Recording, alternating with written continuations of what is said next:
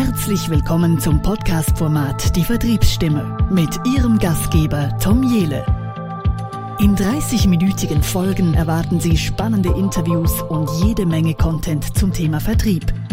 Im Expertentalk teilen erfolgreiche Vertriebsverantwortliche, Geschäftsführer und Experten ihr Wissen mit uns.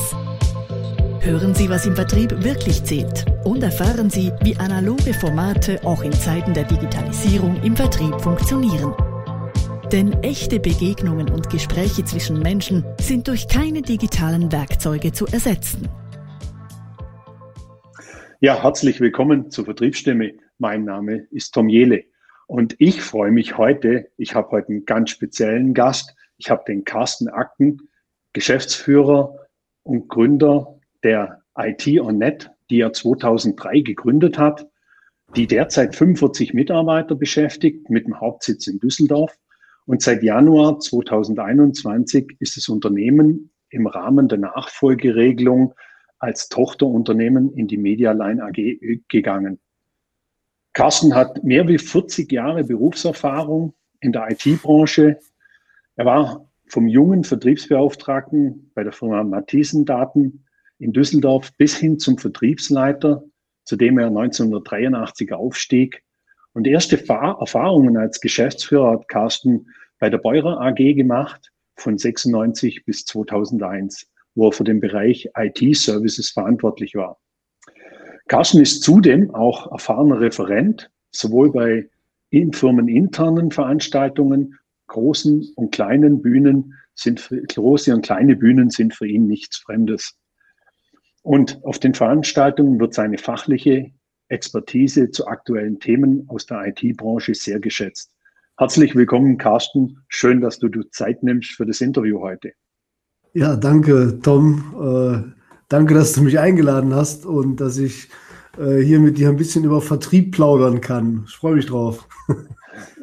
Ich, ich freue mich auch drauf und ich freue mich äh, drauf, so einen erfahrenen Menschen bei mir in der Vertriebsstimme zu haben, der viel erzählen kann, sicher aus seiner Historie, mit 40 Jahren Berufserfahrung kann man viel erzählen. Ich habe noch nicht ganz die 40 Jahre. Ich bin erst so bei guten 30 Jahren, aber ich könnte auch schon, ich glaube, Stunden füllen mit meinen Erfahrungen. Aber da wird die eine oder andere Story sicher heute kommen und da freue ich mich jetzt auch schon drauf. Carsten, zum, zum Einstieg mal, vielleicht kannst du mal so ein bisschen erzählen, was hat dich denn so in den Vertrieb geführt damals vor 40 Jahren? Ähm, warum bist du als junger Mensch in den Vertrieb gegangen? Das ist äh, eine richtig gute Frage, weil äh, ich habe mir das eigentlich gar nicht gewünscht. Äh, ich bin äh, ein gelernter Industriekaufmann und ich habe meine Ausbildung abgeschlossen 1978, ja 1978 äh, bei einem Energieversorger im öffentlichen Dienst und äh, ich stand damals vor äh, der möglichen Einberufung zur Bundeswehr. Und ähm, ich habe äh, mich Gott sei Dank da herumdrücken können, ich mal so sagen. Äh, begeistert äh, war ich ohnehin nicht davon, äh, ja, den Griff zur Waffe zu machen. Äh, aber ich brauchte nicht verweigern. Ich hatte damals so, so, eine kleine Krankheit, die belächelt man heute. Ich hatte ein Zwölffingerdarmgeschwür. Und da haben sie mich gleich ausgemustert haben gesagt, nee, den, den können wir ja nicht gebrauchen. Und äh, das war für mich ein Startschuss, um aus dem öffentlichen Dienst rauszukommen. Und ich habe mich ehrlich wirklich ganz unsortiert einfach irgendwo beworben und bin zum Glück, äh, das bin, bin ich an ein Systemhaus gekommen, also an einen Fachhändler, der äh, ja damals EDV verkauft hat. Also Büromaschinen sagte man dazu auch noch, Magnetkontencomputer waren das noch, also da, die hatten keine Bildschirme, man hatte Magnetkonto. Und äh, ich wurde dort Juniorverkäufer. Richtig spannende Sache, dieses Unternehmen und der Unternehmer, äh, der hatte äh, am Ende 1996, äh, also das Unternehmen leider insolvent gegangen ist, 150 Mitarbeiter, hat selbst äh, Rechner und Server gebaut der hat mich wirklich sehr, sehr gefördert. Und äh, da bin ich dem eigentlich heute noch dankbar für. Also ich habe sehr viele äh, Feldtrainings gemacht äh, bei dem Hersteller Kienzle damals. Ich habe äh, Verkaufsseminare besucht, habe da viele Verkaufstrainer kennengelernt. Und dann bin ich los und habe akquiriert. Äh, früher, ja, äh, das ist jetzt für viele, die hier zuhören, die werden sich wahrscheinlich wundern, sagen, was, wovon redet er da? Äh, wir haben Karteikarten gehabt, da standen unsere Kunden drauf. Wir haben noch richtig mit dem Telefon und den gelben Seiten, das ist ein Telefonbuch, da sind Branchenunternehmen drin, ja, haben wir akquiriert, also wir haben angerufen, ich habe auch wirklich Hardcore-Vertrieb gemacht in äh, Industriegebiete reingefahren, man hat einen Kunden besucht und man hatte den Auftrag, in Gottes Namen bei keinem Unternehmen vorbeizugehen, sondern da einfach mal anzuklingeln. Und äh, so habe ich auch in der Tat den Vertrieb, sage ich mal, quasi auf der Straße gelernt. Also Straßenzug links rauf und rechts wieder runter. Äh, das, äh, waren schon sehr spannende Erlebnisse. Und dann habe ich so mit 21 Jahren, also 1979 war ich 21, äh, ging ein Jahr vorbei, ich hatte meine Trainings und dann jetzt sollte ich los und verkaufen. Und ich kann nur sagen, ich habe so viele Pleiten erlebt, dass ich wirklich nach, glaube ich, 18 Monaten habe ich wirklich gedacht, ist das wirklich das Richtige für dich? Und was war das Problem? Ich wollte eigentlich immer das machen, was mir die ganzen Verkaufstrainer vermittelt haben. Also ich habe im Prinzip habe ich versucht, die nachzustellen und dann habe ich irgendwann, ich habe auch wortwörtlich gesagt, diese Schauspielerei, das macht mir keinen Spaß und das, das bin ich ja gar nicht. Und ich glaube, das war so ein Los, ein Lossagen von, davon, weil ich glaube, dann habe ich irgendwann gemerkt, authentisch muss es sein. Und ich habe tolle Verkaufstrainer auch gehabt, die mich gecoacht haben, die mit mir zum Kunden gefahren sind und mir dann gesagt haben, Akten. Du musst gar nicht zu viel von der Technik wissen und du musst den Kunden nicht unbedingt jetzt hier ausbilden, sondern du musst ein bisschen mehr schauen. Schau mal, was er auf dem Tisch hat. Da hat er ein Bild mit seiner Familie. Schau mal, was er auf dem Kalender hat, das an der Wand hängt. Da sind Bergsteigerbilder drauf. Äh, versuch doch mal mit dem Kunden auf eine Augenhöhe zu kommen und mit ihm eine persönliche Bindung herzustellen. Und dann habe ich gelernt, ja, Vertrieb ist ja eben nicht nur, dass man dem Kunden mit Gewalt was verkaufen will, sondern ja, man baut ein Vertrauen eigentlich auf zum Kunden. Mhm. Und dann ist bei mir auch so der Knoten geplatzt. Also ich habe dann in der Tat so mit Mitte 20 habe ich richtig tolle Projekte schon äh, bearbeitet und erfolgreich auch abgeschlossen. Super spannend. Ja, ich habe mir ein paar Notizen dazu gemacht. Ich, ich, ich, ich hätte jetzt sagen können, du, du hast gerade meinen Lebenslauf vorgelesen. Bei mir war das recht ähnlich damals. Ich, ich bin so ein paar Jahre versetzt nach dir in den Vertrieb gekommen, aber wir hatten genau die gleichen Themen. Wir hatten auch äh, gelbe Seiten. Also gelbe Seiten, weiß nicht, wer das noch kennt, Carsten hat es ja schon gesagt, das ist ein Telefonbuch, äh, wo Telefonnummern drin standen. Und wir hatten auch die gelben Seiten und haben auch wirklich in den gelben Seiten Unternehmen rausgesucht und haben die angerufen. Also damals gab es noch keine DSVGO. Ähm, da war die Konformität sowieso nicht gegeben, aber das haben wir damals schon vor 30 Jahren haben wir das getan. Und genauso, das war so die Königsdisziplin, in ein Industriegebiet zu fahren und zu irgendwelchen potenziellen Kundenstraßen zu links, rechts reinzugehen und auch im IT-Leiter oder EDV-Leiter damals, wie du ja auch schon gesagt hast, EDV-Leiter zu fragen, ob der zufällig im Haus ist und mit dem ein kurzes Gespräch zu führen. Und mir ging es ähnlich. Ich habe auch viele Trainings besuchen dürfen, auch viel beim Hersteller. Ich wurde bei einigen großen Herstellern auch mehr oder weniger ausgebildet. Viele verschiedene Verkaufstrainer äh, habe ich kennenlernen dürfen. Und ich, mir fällt da so eine Story ein. Ich hatte damals so ein Spin-Training, also diese Verkaufstechnik Spin. Äh, und das sind, da geht es ja um Situation, Problem, Implikation und Nutzenfragen. Und da haben wir halt die Fragen ausgearbeitet. Und ich habe mir dann so eine Seite mit den Fragen gemacht und saß dann beim Kunden und habe diese Fragen von oben nach unten durchgearbeitet. Und der hat mich mehr oder weniger aus dem Büro geschmissen. also wie so ein Verhör, ja? Genau, der, der hat zu mir gesagt, also wollen Sie was verkaufen oder wollen Sie jetzt Ihre Fragetechnik testen hier? Und das war nicht ganz so gut. Da habe ich mir das dann auch irgendwann abgewöhnt und habe gesagt, okay, ich kann sowas schon nutzen, aber ich soll es vielleicht nicht so offensichtlich machen und vielleicht eher einfach der sein und verkaufen, also diese Authentizität an Tag zu legen, wie du das gesagt hast. Und was er auch noch spannend fand, und das ist für mich auch heute noch, das gilt für mich heute noch, nicht den Kunden auszubilden. Das finde ich eigentlich, du hast es vorher auch gesagt, äh, mit Technik überfrachten den Kunden und dem Kunden jegliches Detail zu erklären. Das finde ich auch heute, das hat für mich heute noch viel mehr Bestand, wie es vielleicht schon mal gehabt hat. Das fand ich einen ganz, ganz tollen Input von dir. Aber spannend, wie, wie du dich da entwickelt hast. Und dann kamst du dann irgendwann in diese Vertriebsleiterrolle? Bist du dann, oder wie, wie lief das dann noch? Der, du bist vom Juniorverkäufer wahrscheinlich in die Seniorität gekommen oder in die Key Account Ecke gekommen oder wie lief das denn nach? Ja, wenn man, äh, da kann ich sicherlich jungen Leuten auch noch einiges mitgeben. Äh, so nach ungefähr äh, 79, 4, 83, nach vier Jahren war ich dann so gut, also ich habe mich auch so gut gefühlt, dass ich gesagt habe, ich verdiene hier viel zu wenig, ich kann woanders viel mehr verdienen und äh, ja, ich meine, wer, wer, wer schon lange in der IT ist und die Cebit kennt, der weiß ja, da dreht sich ja immer das Karussell. Jedes Jahr sieht man die gleichen Leute, aber mit einem anderen Namensschild oder auf einem anderen Stand, ja. Und äh, das ging in der Branche, das habe ich recht schnell gelernt. Und äh, ja, erfolgreiche Verkäufer äh, wurden natürlich auch äh, abgeworben.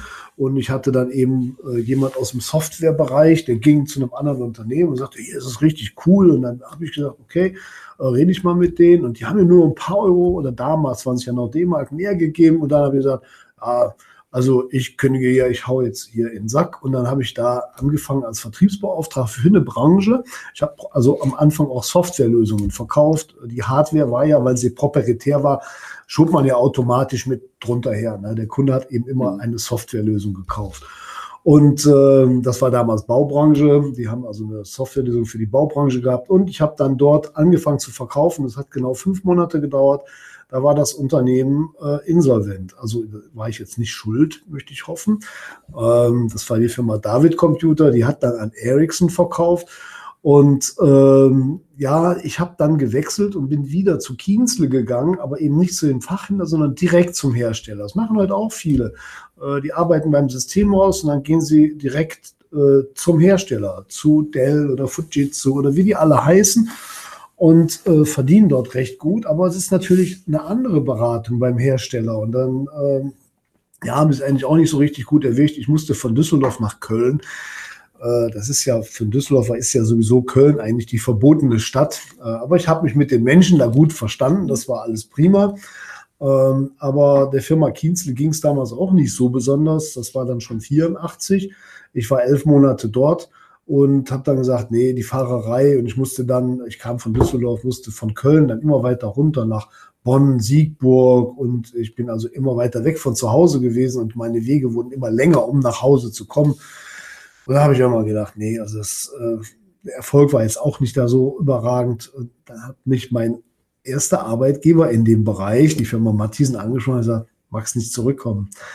Und äh, ja, dann bin ich zurückgegangen und äh, habe dort nach zwei Jahren war ich äh, Fachbereichsleiter, also so Teamleiter quasi, äh, für eine Branche, für den Vertrieb, für die Software und für den Support verantwortlich. So eine kleine Firma in der großen Firma. Und äh, irgendwann war ich Prokurist, äh, auch da eben hauptsächlich für den Vertrieb verantwortlich. Ja, das war so, so meine Karriere. Und äh, Mathiesen, ähm, die haben damals einen Erdrutsch erlebt, richtig bergab, äh, sind in die Insolvenz gegangen. Und äh, ja, so habe ich auch mal eine Insolvenz erlebt. Ähm, aber als Führungskraft zwar war ich nicht so richtig nah dran, Insolvenzen zu erleben, ist auch was. Also ich habe schon auch eine als Firmenchef erlebt, aber dazu vielleicht dann später. Also erstmal mhm. diese Insolvenz hat dann dazu geführt, dass ich äh, einen Einstieg in äh, die Selbstständigkeit bekommen habe. Denn äh, okay. einer unserer Partner hat gesagt, das ist doch interessant, was ihr da macht und lasst uns doch gucken, ob wir davon nicht etwas auffangen können. Und äh, ich war dann äh, bei Beurer äh, zuerst, bevor die an die Börse gegangen sind, äh, in einem Tochterunternehmen, eine eigene GmbH mit 24,5 Prozent beteiligt. Und das war der Einstieg in mein Unternehmerleben eigentlich, 1996. Ja. Okay. Und, und da bist 2001 dann raus wieder aus dem und ja, hast dann. Dann kam die spannende, kam der, die spannende Geschichte des neuen Marktes. Äh, also ich hatte wirklich bei Bora eine erlebnisreiche Zeit. Ich habe äh, heute noch Mitarbeiter, die mit mir damals zusammen bei Bora gearbeitet haben. Also interessant. äh, in diesen fünf Jahren bei Beurer, äh, da haben wir viermal den Namen gewechselt. Also wir haben angefangen als SHS Informationstechnik und Tochter der Beurer, des, der Beurer GmbH. Äh, dann wurden wir zur Beurer Informationstechnik. Dann äh, sind wir im Rahmen des Börsengangs 1999 äh, mit der Beurer AG verschmolzen.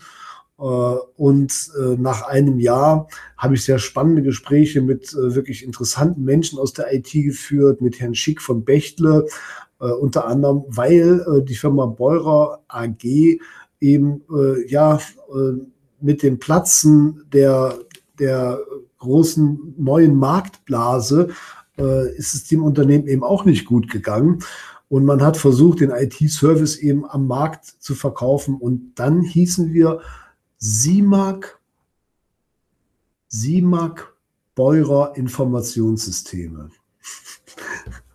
Ist auch nicht gut gegangen. Da habe ich das erste Mal Insolvenz angemeldet. Ich hatte drei, drei äh, Shareholder in der Firma, die holländische SIMAG, die deutsche SIMAG und die Breurer Aktiengesellschaft.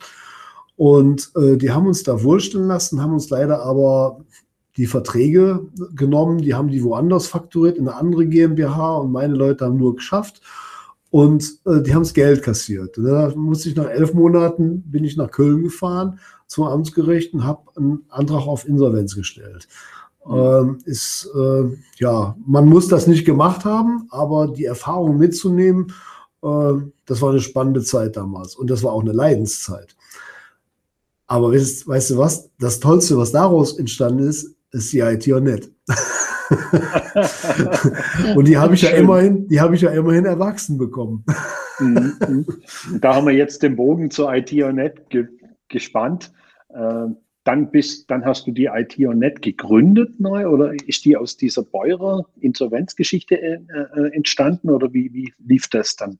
Ja, die habe ich neu gegründet. Ich habe aber einiges mhm. äh, eben aus der Beurer Zeit mit übernehmen können. Also man hat mhm. ja den Insolvenzverwalter, dem gehört ja dann erstmal die äh, nicht zahlungsfähige Firma und der versucht natürlich dann auch vieles zu versilbern. Und ich habe äh, einige Assets aus, der, äh, aus dem Unternehmen übernehmen können, äh, viel am wichtigsten Mitarbeiter, die gesagt haben, ja, mit dem Akten würden wir zusammenarbeiten. Und das ist ja, muss ich sagen, auch etwas, was ich äh, toll finde, wo ich sehr dankbar für bin, ja, dass man solche Mitarbeiter hat, äh, die sagen, ja, das ist also wir haben jetzt in fünf Jahren viermal den Namen gewechselt. Mal gucken, was der jetzt Spannendes anstellt. ja, da gehört ja dann auch mal schon viel Vertrauen zu. Und ja, äh, ja ich habe äh, viele Mitarbeiter von damals, äh, also wir haben mit fünf angefangen, aber wir haben von diesen ehemaligen Mitarbeitern im Laufe eines Jahres haben wir gut dann ein Dutzend am Jahresende zusammen gehabt. Also wir haben die alle langsam reingeholt ins Unternehmen und das Unternehmen ist recht gut gewachsen. Also Mhm. Dann zeitweise waren wir ja über 60 Mitarbeiter mit einem Tochterunternehmen im, ähm, im Schwarzwald in Hüfingen bei Villingen-Schwenningen. Äh, haben wir auch noch ein Tochterunternehmen gehabt mit 15 Mitarbeitern.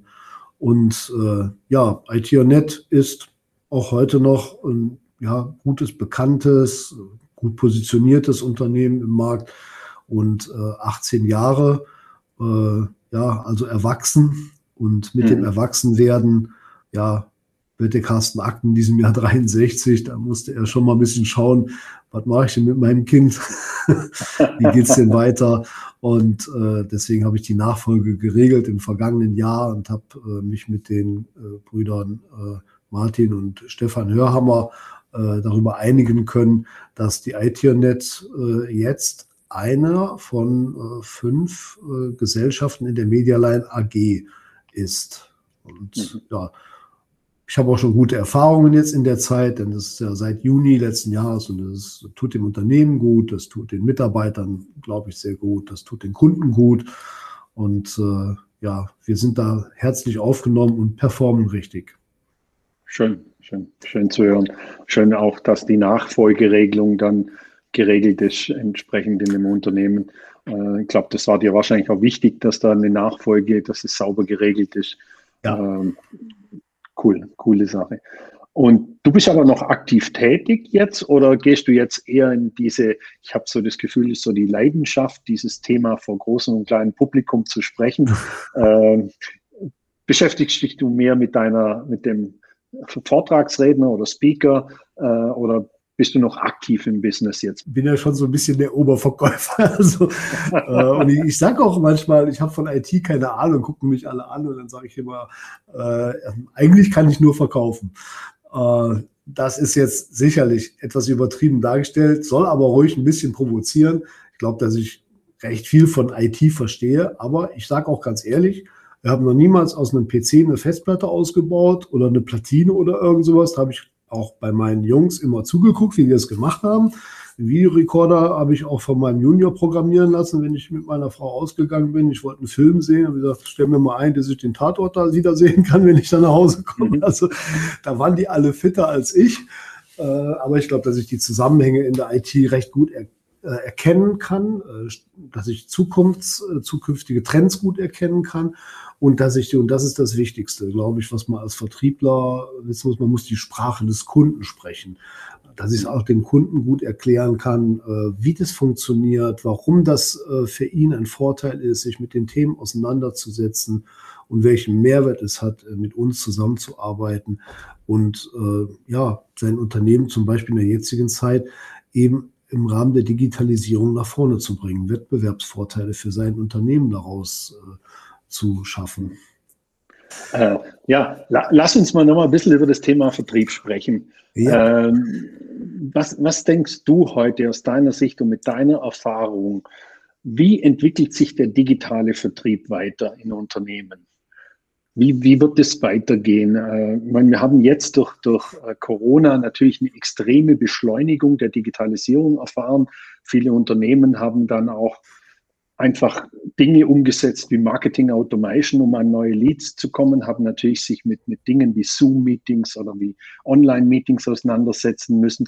Was denkst du, wie, wie wird diese Entwicklung weitergehen? Wir können heute nicht mehr so zum Kunden fahren. Äh, wir müssen viel online machen. Was, wie schätzt du die, die Situation ein? Wie, wie geht es da weiter? Also das kann man äh, gar nicht so ganz genau sagen, weil es wahnsinnig facettenreich ist und äh, ich finde, es ist auch ein riesengroßes Experimentierfeld. Äh, was passt zu mir, was passt zum Kunden, was passt zum Produkt, das ich da verkaufe. Und äh, ja, wenn man über Digitalisierung im Vertrieb spricht, dann äh, lasse ich noch mal ein bisschen die Vergangenheit Revue passieren und sage, okay, der direkte Kontakt natürlich, Shake Hands, in die Augen gucken, die Tasse Kaffee trinken, sich nahe zu sein, äh, ist ein enormer Vorteil. Und ich bin immer, und das bin ich nach wie vor, äh, jemand, der sagt, ein Kunde braucht einen persönlichen Ansprechpartner, der braucht einen Menschen. Der muss äh, Vertrauen zum Menschen haben. Also meine Verkäufer verkaufen, äh, ja, das machen, glaube ich, nicht nur meine, das machen alle Verkäufer, in erster Linie mal sich selbst als eine Person, die vertrauenswürdig ist, den Kunden zu beraten und ihn zu einer Entscheidung hinzuführen. Denn ohne Verkäufer trifft der Kunde ja sicherlich auch eine Entscheidung. Das beweisen ja die Online-Shops beispielsweise. Da wird ja auch viel entschieden auf Klick und, äh, und ja, digitalisierter Verkauf. Was ist das? Das sind so, so viele Dinge. Das ist der Online-Shop. Ich war letztens in einem Shop drinne. Ähm, da habe ich was, man musste sich anmelden, um etwas zu bekommen. Ich habe einen Gutschein bekommen. Ich musste mich jetzt registrieren. Um den Gutschein auszuwählen, musste ich mich registrieren. Dann habe ich automatisch ein Abonnement. Ich habe mir das vorher wirklich gut durchgelesen, habe ein Abonnement abgeschlossen und ich habe äh, geschaut, habe die Ware bekommen, erst dann konnte ich kündigen. Äh, und wie konnte ich kündigen? Das steht dann irgendwo im Kleingedruckten. Ich habe dann irgendwo gefunden, okay, äh, ich habe aber einen Chat gesehen. Dann ich, bin ich an den Chat gegangen und habe in den Chat was eingegeben und hat auch sofort jemand geantwortet. Allerdings mit ganz komischen, verdrehten Sätzen. Und ich habe gedacht, okay, äh, ich sag mal, der hieß, hatte wirklich einen deutschen Namen, ich sag mal Stefan. Und ich schreibe, äh, hallo Stefan, äh, ja, ich habe folgendes Problem, ich würde, ich finde eure Ware toll, aber ich möchte kein Abonnement, äh, wie komme ich wieder raus? Und er hat mir geantwortet, sehr freundlich, aber wieder mit einem verdrehten Satz. Und dann habe ich nach dem dritten Mal, wo ich was eingemacht habe, gesagt, auch meine Sätze wurden verdreht. Und dann habe ich gesagt, Moment, spreche ich hier vielleicht, habt, habt ihr da KI eingesetzt? Ja, und ja, ich vermute, äh, dahinter war ein Computer, der, äh, es war nicht Stefan. Und äh, ja, ich war am Ende erfolgreich. Ich bin aus dem Vertrag rausgekommen, aber es war schon sehr irritierend. Und mhm. das ist wieder für mich so ein Beweis, dass äh, doch, es doch besser ist, mit Menschen zu sprechen. Also selbst wenn der vielleicht nicht so gut Deutsch spricht, aber dass man einfach sieht, okay, da ist jemand, der äh, nimmt ein Problem auf, äh, face to face und der schafft eine Lösung herbei. Also irgendwie KI ist, glaube ich, noch nicht so richtig, aber es wird sich entwickeln. Also das, mhm. das ist das eine. Das zweite ist ja, du hast gerade eben von SEO, glaube ich, auch gesprochen. Äh, SEO-Marketing, wie, wie komme ich denn an neue Kunden dran? Äh, spannende Themen sind das. Und ich glaube, ja, die werden das Neukundengeschäft antreiben. Aber jeder Kunde, der mit SEO zum Unternehmen findet, wenn es um Beratungsthemen äh, geht, wie in Investitionsgüter, IT oder Maschinenbau oder so, da glaube ich, das wird man nicht online machen können. Da wird man mit SEO sicherlich Neukunden akquirieren können. Äh, aber den Abschluss, den werden immer noch Berater machen. Verkäufer mhm. machen. Ja, jetzt mhm. habe ich noch das Wort Berater genannt. Ne? Das ist auch interessant. Das ist so, äh, dass wenn du heute Visitenkarten schaust, steht drauf Sales Manager und äh, wir hatten früher äh, das erste, auf den ersten war, stand Systemberater. Und, und irgendwann habe ich mal einen Kollegen gehabt, das fand ich so toll, der hat gesagt, ey, wir schreiben da drauf Verkäufer, wir wollen doch verkaufen. Warum soll der Kunde nicht sehen, dass wir dir was verkaufen wollen? Ja, und dieser Beruf hat irgendwie, äh, ja, wenn man denkt, man denkt gleich an Klinkenputzer vielleicht oder was weiß ich, der hat immer irgendwie so ein bisschen so einen Negativ-Touch. Dabei ist ein Verkäufer mhm. doch eigentlich jemand, der einen Kunden berät und zu einer Entscheidung führt der sich ohne Verkäufer schwer tut, wo er unsicher ist. Das, das, genau diese Frage stelle ich mir auch immer. Warum haben die Verkäufer oder Verkäuferinnen äh, das Verkäuferhandwerk, warum, warum hat das so einen schlechten Ruf? Und warum versuchen so viele das irgendwie, ich, ich habe es immer genannt, das Tarnen auf der Visitenkarte. Dann bin ich Business Development Manager oder bin ich Key Account Manager oder bin ich was auch immer. Äh, warum, warum stehen wir nicht einfach dazu und sagen, hey, ich bin Verkäufer, ich bin dazu da, dem Gegenüber zu einer Kaufentscheidung zu helfen. Die, die Entscheidung für einen Kauf, da helfe ich dabei. Das hat nichts mit Totreden und über den Tisch ziehen oder irgendwas zu tun, sondern auf eine ehrliche, vertrauensvolle Art und Weise dem Menschen zu helfen, eine Kaufentscheidung zu treffen unter Berücksichtigung seiner Herausforderungen, die er hat. Und dafür die bestmögliche Lösung mit dem Kunden gemeinsam zu entwickeln. Das ist mein Verständnis von Verkaufen. Und dann kann ich auch wirklich Verkäufer draufstellen. Das habe ich mich immer gefragt, aber irgendwie nie eine richtige Antwort bekommen. Aber ich sehe, dir geht es da gleich. Ja, ja, genau. genau. Ganz spannend. Ganz spannend. Also, und, und den, den größten Sprung, äh, was digitalen Vertrieb angeht, glaube ich, den haben wir gemacht äh, letztes Jahr Mitte März äh, mit dem ersten Lockdown. Ähm, da habe ich auch eine Vertriebsmannschaft äh, von ähm, insgesamt sechs Mitarbeitern. Äh, zwei, die mehr im Innendienst sind und vier, die eben eigentlich mehr im Außendienst sind. Und die konnten jetzt ihre Autos erstmal stehen lassen. Und wir haben, ähm, eins haben wir gemacht, wir haben sehr schnell uns mit unseren Kunden in Verbindung gesetzt. Klar, wie geht's euch? Wie läuft euer Business? Ähm, wie seid ihr IT-mäßig aufgestellt? Können wir euch da helfen? Also wir haben ganz viele Unternehmen umgestellt auf äh, die Microsoft Cloud-Plattform äh, Office 365 und äh, wir haben, glaube ich, auch dann sehr schnell gelernt, äh, über diese Plattform auch zu kommunizieren. Also viele Verkaufsgespräche führen wir eben heute über Teams. Und ja, ich glaube, da gibt es einen Unterschied zwischen Neukunden und äh, Bestandskunden. Den Neukunden kennt man schon. Äh, der wählt sich jetzt ein und ist vielleicht noch nicht so versiert und sagt, Mensch, toll, wir gucken mal, wir, wir sehen uns mal auf einer ganz anderen Plattform. Ist das nicht spannend? Und ja, wir haben Corona, wie geht's dir denn? Und ah, ich sehe gerade, du bist zu Hause in deinem Homeoffice. Und äh, was hast du da für ein Bild hinter dir an der Wand hängen? Und dann äh, man redet ganz anderes, ganz anders mit einem Bestandskunden als mit einem Neukunden. Mhm. Und äh, insofern ist das also äh, die, die Videokonferenzsysteme, glaube ich, in dieser Zeit super, super gut, um mit den Bestandskunden in Verbindung zu bleiben und sogar noch näher zu kommen. Denn äh, ja, wir beide wissen, je mehr man von sich erzählt und vom Kunden erfährt, umso näher kommt man sich ja. Also, und man erfährt plötzlich und sieht ja noch mehr Dinge. Wie lebt denn der? Ja, manche haben das Kind auf dem Schoß gehabt und gesagt, Mensch, das ist ja nett, ihr Kind kennenzulernen, das ist ja toll, wie heißt der denn? Ja, und äh, winkt man mal in die Kamera und äh, das ist äh, schon sehr, sehr spannend. Und ja, wir machen gerade Homeschooling. Ja, äh, also man, man ist auch bei den Menschen in den aktuellen Problemen. So, und äh, ich glaube, wenn man einem Kunden oder einem Menschen so nahe kommt, ja, dann ist eine Kaufentscheidung nicht mehr so weit weg. Dann Absolut. wird er sagen, ja, hilf mir, äh, was muss ich tun? Und äh, ziel den Auftrag ein oder schick mir schnell das Angebot, ich kriege da was drunter. Ja? Mhm. Äh, weil er sich dann eben gut fühlt. Absolut, denke denk ich auch. Und äh, ich habe hab das im letzten Podcast auch schon mal äh, das eine oder andere Mal gesagt. Ich habe in der Wirtschaftswoche einen interessanten Bericht gelesen über ein Unternehmen, weil du gerade gesagt hast, der Firmenwagen blieb erstmal stehen. Die haben im letzten Jahr, die Firmenwagen haben sie sonst irgendwie 40.000 Kilometer gefahren. Und letztes Jahr haben sie 10.000 Kilometer gefahren auf dem Firmenwagen und haben aber trotzdem mit dem Kunden proaktiv, permanent per Videocall mit dem Kunden Geschäfte gemacht. Also es geht schon auch über, über Videocalls äh, mit dem Kunden Geschäften, Kaufabschluss äh, äh, zu tätigen. Und Wobei das muss man lernen. Ne? Also das ist so, ja. wenn man heute, also äh, die ersten Betriebsversammlungen, die ich eingerufen, einberufen habe, da waren alle Kameras aus. Und das habe ich die Leute ja sowieso nie gesehen.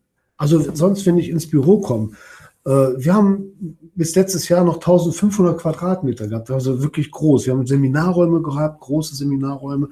Äh, es gibt keine Schulungen mehr hier. Also, äh, und die Leute kommen, werden wahrscheinlich auch nie mehr so tutto completo hier ins Haus reinkommen, wie es vor der Zeit mal war. Also das Thema, das Mix, Büro und Homeoffice wird wahrscheinlich in einem gewissen Anteil so bleiben, wie es heute ist.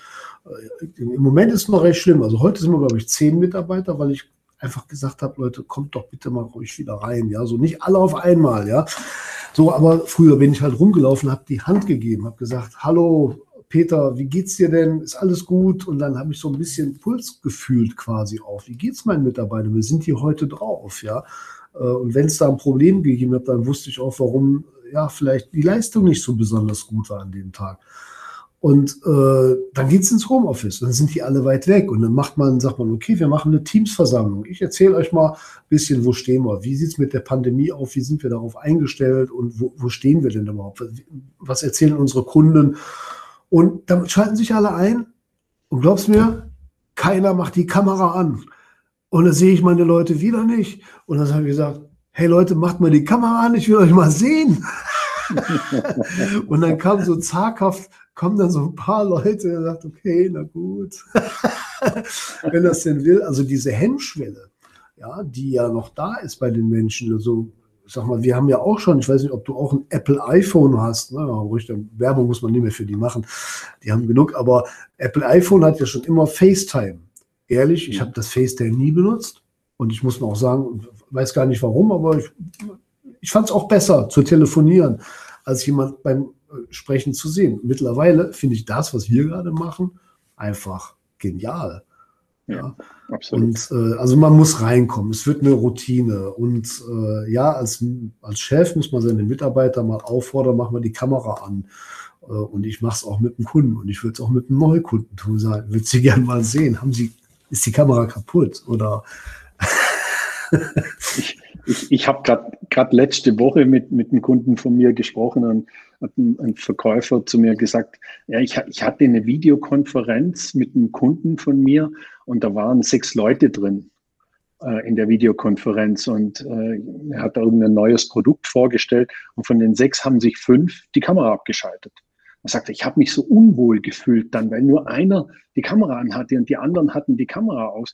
Dann habe ich gesagt, und, und warum hast du nicht gefragt am Anfang? Warum hast du genau. gesagt, hey, Leute, so können wir uns darauf verständigen, dass wir alle die Kamera jetzt einschalten. Sie sehen mich und ich würde Sie auch ganz gern sehen. Sollen wir nicht alle jetzt die Kamera aktivieren? Er hat gesagt, das ist doch das Einfachste der Welt. Das kann man doch genau. sagen. Und dann sagt er so, ja stimmt, hätte ich eigentlich machen können. Müssen. Aber er hat sich ja. dann das ganze, ja, oder müssen, ja. ja er hat sich genau. das ganze Gespräch irgendwie wahrscheinlich nicht so richtig wohlgefühlt.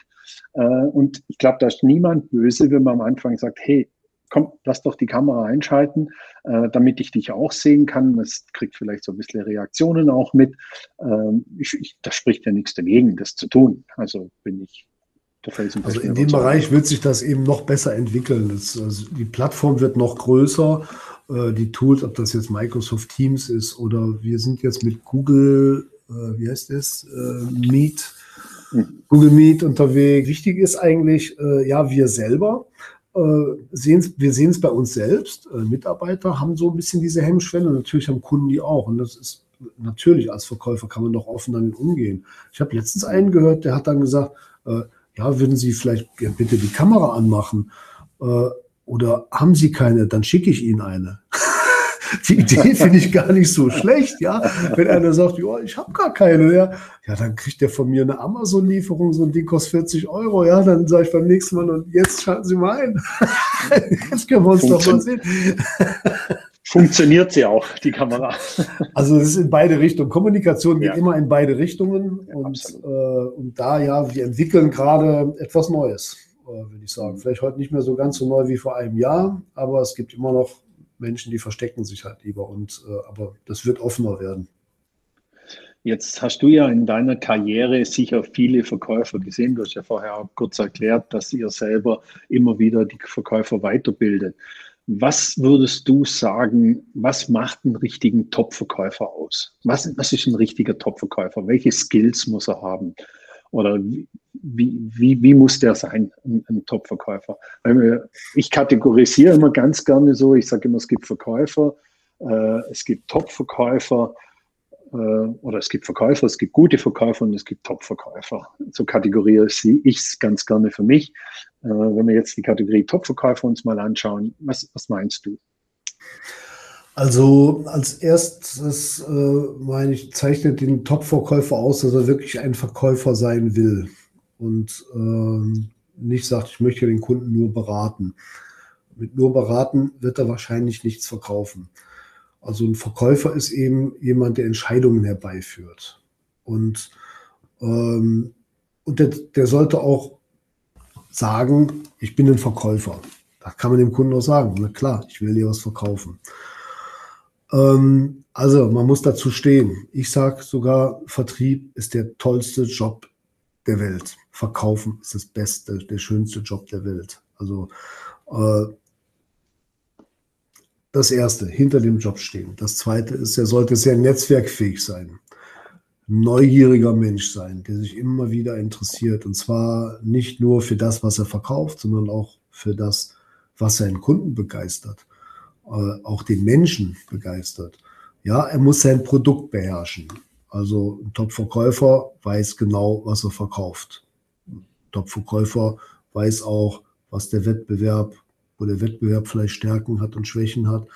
Aber äh, der kennt sein Produkt, der kennt den Bedarf des Kunden. Äh, und es muss jemand sein, eben der kontaktfreudig ist, der ein Netzwerk pflegt, um immer weiter seinen Kundenstamm zu erweitern. Und ja, wir haben verschiedene Typen Verkäufer, das weißt du auch, Tom. Es gibt die, äh, denen kann man 100 Bestandskunden geben und da kommen im Jahr zwei, drei vielleicht dabei. Äh, und dann gibt es welche, gibt man zehn Bestandskunden und dann haben die am Jahresende plötzlich 50. mhm. ja, äh, und es ist unterschiedlich. Beides sind Top-Verkäufer, egal. Der eine ist eben in der Lage, Bestandskunden sehr eng an sich zu binden. Und äh, der andere ist eben in der Lage, auch wirklich einen Abschluss herbeizuführen, einen neuen Kunden zu gewinnen und zu begeistern. Das sind unterschiedliche Typen. Ähm, und beide muss man auch entsprechend einsetzen mhm. in seinem Team. Mhm. Absolut. Ja, Carsten, wir sind schon zeitlich sehr fortgeschritten mittlerweile. Ähm, ich glaube, wir sind schon über die 30 Minuten, die ich normalerweise immer einplane. Äh, ich habe an alle Gäste immer so eine Abschlussfrage. Und da bin ich jetzt wirklich sehr gespannt auf deine Antwort bei dieser Frage. Weil jemand mit 40 Jahren Erfahrung, der hat bestimmt einige Tage, äh, die richtig schön waren in seinem Berufsleben. Also, meine Frage ist immer, was war der schönste Tag in deinem Berufsleben, deinem bisherigen Berufsleben? Wenn es einen Tag gibt, es können auch mehrere sein, aber meistens ist so, dass den Interviewgästen bei mir immer so ein Thema spontan in den Kopf kommt, äh, äh, in den Gedanken kommt und dann, das ist es dann meistens. Ja, wir reden vom Berufsleben. Ne? Also das muss ich nochmal hervorheben und betonen, nicht, dass meine Frau nachher sagt, wie konntest du nicht unseren Hochzeitstag erwähnen? Also nee, wir, reden vom, wir, reden vom, Berufsleben. Äh, und äh, ja, ich habe äh, ja mit 42 Jahren in dem Beruf habe ich ja vieles erlebt, Höhen, aber auch Tiefen. Also heftige Niederlagen wie Insolvenzen. Ich habe kurz darüber erzählt. Ähm, ich glaube, dass der schönste Tag war, glaube ich, der 12. Dezember 2002. Da bin ich beim Notar in Düsseldorf rausgegangen und habe die ITONet GmbH gegründet. Ich war zum ersten Mal Unternehmer, Gründer, 100% Unternehmer, also nicht Anteilseigner. Äh, ich konnte zum ersten Mal selbst bestimmen. Äh, in welche Richtung es geht. Ich hatte vorher einen Businessplan gemacht und der Businessplan ist anerkannt worden. Äh, ich habe Gründerdarlehen natürlich nehmen müssen. Das Geld lag nicht irgendwo rum. Also ich habe wirklich da hart gearbeitet, viel argumentiert, musste das ja auch alles verkaufen.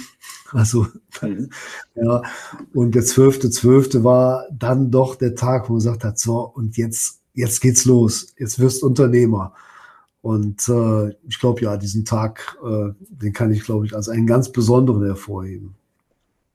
Schön, schön, schön, dass du uns daran teilhaben lässt. Also das ist sicher ein sehr besonderer Tag und man merkt es auch daran, dass du dich natürlich genau an dieses Datum erinnerst, wann das war und äh, wann du die, Firma gegründet hast und offiziell dann zum Unternehmer wurdest. Also ich glaube, das ist, kann es jetzt nur von mir nachvollziehen. Äh, auch für mich war es äh, ein wunderschöner Tag, als ich bei uns in Österreich ist ja noch mal ein bisschen anders wie in Deutschland. In Österreich braucht man ja eine Befähigung, damit man Unternehmensberater sein kann. Und mir ging es ähnlich im äh, äh, letzten Jahr, Anfang des Jahres, als ich meinen Befähigungsnachweis äh, des Landes oder des Land bekommen habe, dass ich jetzt offiziell als Unternehmensberater beraten darf. Äh, das war auch ein schöner Tag, der mir auch sehr stark in Erinnerung geblieben ist. Also daher kann ich das gut nachvollziehen. Äh, Carsten, mir hat es super viel Spaß gemacht, das Interview. Äh, ganz tolle Einblicke, die du uns da vermittelt hast aus, aus, aus deiner langjährigen Erfahrung raus. Und ähm, vielen Dank von meiner Seite für das Gespräch. Vielen Dank für deine Zeit, die du investiert hast. Und äh, ich hoffe, dass es irgendwann mal möglich ist, dass man irgendwann mal wieder sich treffen kann. Und ich würde dich dann wirklich ganz gerne auch mal treffen. Ähm, und äh, ja, vielleicht gemeinsam mal einen Kaffee trinken oder einfach das mal weiterführen, was wir jetzt begonnen haben. Also, mir hat sehr viel Spaß gemacht, mir hat unheimlich viel Freude gemacht und äh, nochmal vielen Dank von meiner Seite. Danke dir, Tom. Äh, ja, es hat mir genauso viel Spaß gemacht, noch mal ein bisschen zu erzählen und so auch ein bisschen zwischen der Vergangenheit und der Zukunft so ein bisschen hin und her zu springen. Und ja, insofern schauen wir beide positiv nach vorne. Wir werden zusammen einen Kaffee trinken. Vielleicht auch mal das eine oder andere Kaltgetränk. auch gerne, ja. okay, super. Carsten, Vielen Dank. Mach's Grüße gut und bleib gesund. Und gute Zeit. Danke dir. Okay, dir auch.